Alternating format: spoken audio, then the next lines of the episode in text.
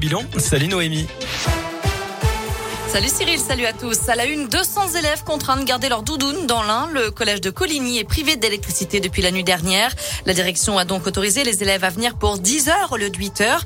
Mais une fois sur place, selon le progrès, le courant n'était toujours pas rétabli. La cantine était tout de même en mesure de leur proposer un repas ce midi. Cet incident serait lié aux fortes chutes de neige. La vigilance orange neige verglas a d'ailleurs été levée dans l'Ain, comme partout ailleurs dans la région. Ce matin, nombreux sont ceux qui ont découvert des flocons au réveil. Pour certains, la nuit a été compliquée sur les routes.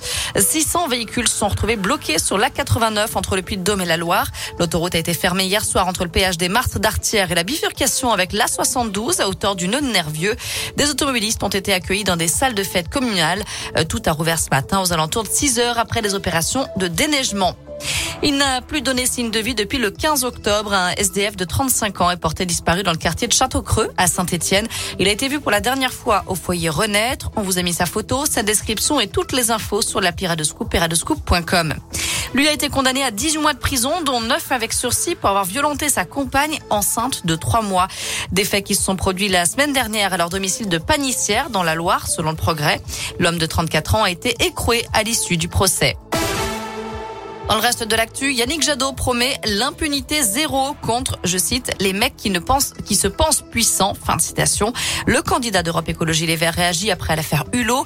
Il nie avoir été au courant des agressions sexuelles présumées perpétrées par Nicolas Hulot.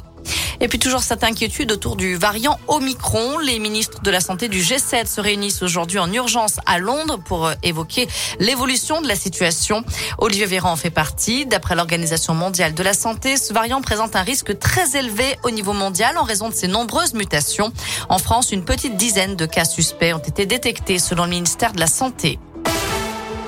Un mot de foot et le tirage au sort des 32e de finale de la Coupe de France ce soir à partir de 19h avec l'entrée en liste des clubs de Ligue 1, notamment l'ASS et l'OL. On retrouvera également Andrézieux, Lyon-la-Duchère ou encore le Vénitieux FC. Et puis qui sera le prochain Ballon d'Or? Réponse ce soir aux alentours de 22h. Trois grands favoris cette année. Lionel Messi, tenant du titre, Robert Lewandowski, l'attaquant du Bayern Munich et Karim Benzema qui a réalisé une très belle saison 2020-2021 avec le Real Madrid.